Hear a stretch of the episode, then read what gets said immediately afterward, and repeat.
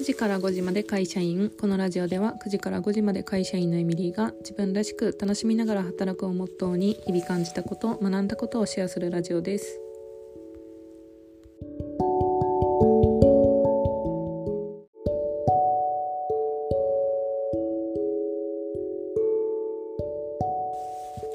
12回目の今回のテーマは、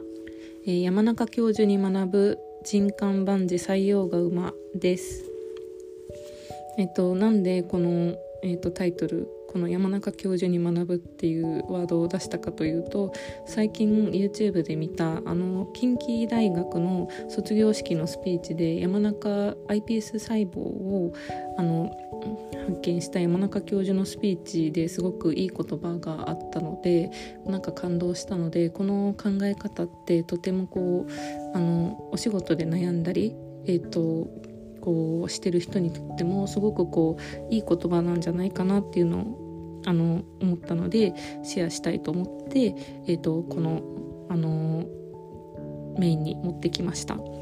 でちょっとその概要欄にどんなスピーチだったかっていうのは貼るんですけどあのスピーチの概要としてはあの iPS 細胞のですね山中伸也教授があの近畿大学の卒業式のスピーチ2015年の卒業式のスピーチであの卒業生の人たちに対して、えっと、スピーチをした時の言葉になります。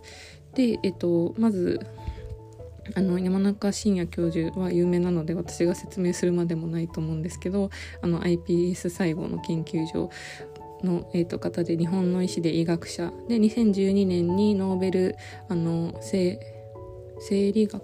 ノーベル生物学？生理学？医学賞をジョン・ガードンさんと共同受賞したあの経歴があります。でこのスピーチの中であの山中教授がお話ししていることはあの採用が馬という中国の故事になぞらえてあのちょっとその自分の体験をお話ししてくれてるんですけどこの採用が馬っていうのはどんなお話なのかというとえーっとこの孤児の語源は中国の砦のそばに住んでた老人の馬が逃げたところから始まってこれ自体は不運なんですけどその数ヶ月後に逃げた馬が春明を連れて戻ってきたと。で、えっと、あのそのすごくいい馬を連れてきて、えっと、2頭で帰ってきてであのラッキーという展開なんですけど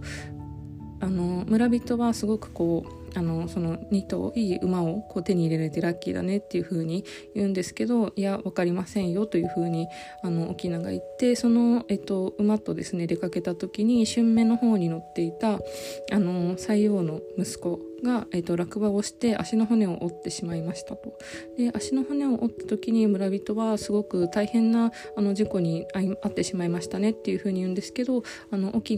えーと、沖縄は分かりませんよというふうに回答してでその後、えーと、戦争が始まって多くの若者は徴兵されて命を落としたんですけどあの息子はその春目に乗った時に骨折をしていたので徴兵されず命を落とさずに済んだっていうようなお話をしてます。でえっ、と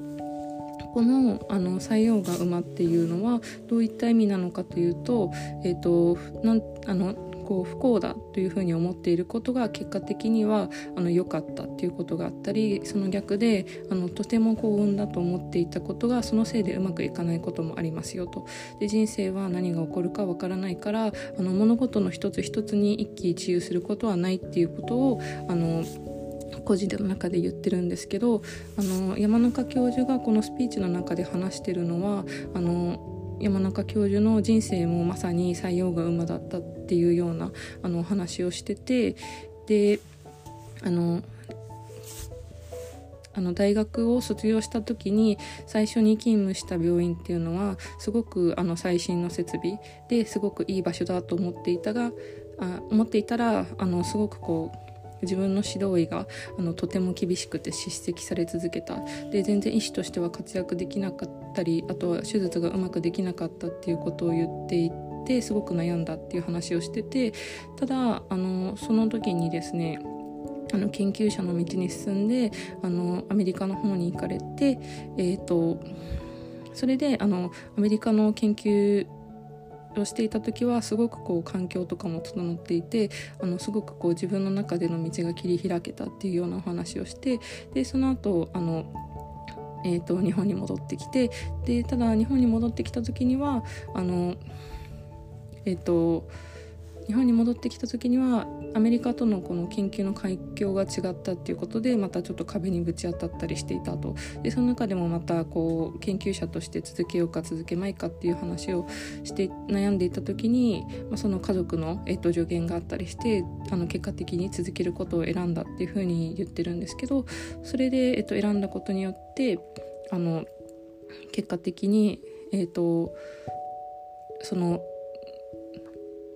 数年後にですね山中教授はノーベル賞を受賞することにつながったっていうふうに言ってたんですね。でもただそのノーベル賞を受賞したっていうことはとてもこう周りにも喜んでもらえたし自分でもすごく良かったっていうふうに言ってたんですけどただすごくこう受賞されたっていうことで注目を受けたと。でその後にこうあの2回も謝罪会見をしたっていうようなそのノーベル賞を受賞したことによって注目されたのでっていうようなことをすごくこうあのすごくじゃないや、えっと、お話の中でスピーチの中で言っていてで、えっと、もう本当にスピーチ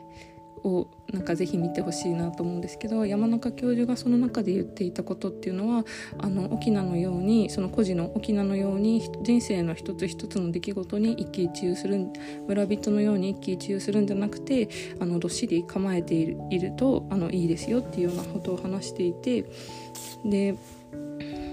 なんかその人生何が起こるかわからないから楽しむそのどっしりと構えていれば幸も不幸も楽しめるっていうようなお話をあのされてるんじゃないのかなっていうふうに感じました。ですごくこうなんか感動したっていうのは山中教授っていうすごくこう優れた研究者の方で日本でももう本当にこうあの名誉のある、えーと、すごい功績を残された方でもやっぱり苦があったりあのすごくこうあの輝かしい経歴だけじゃなくてすごく悩んだりとか苦しい経験をした中でも一つ一つの出来事をなんかこうあの苦しみながらも乗り越えた経験があるんだなと思うとすごくこう感動したというか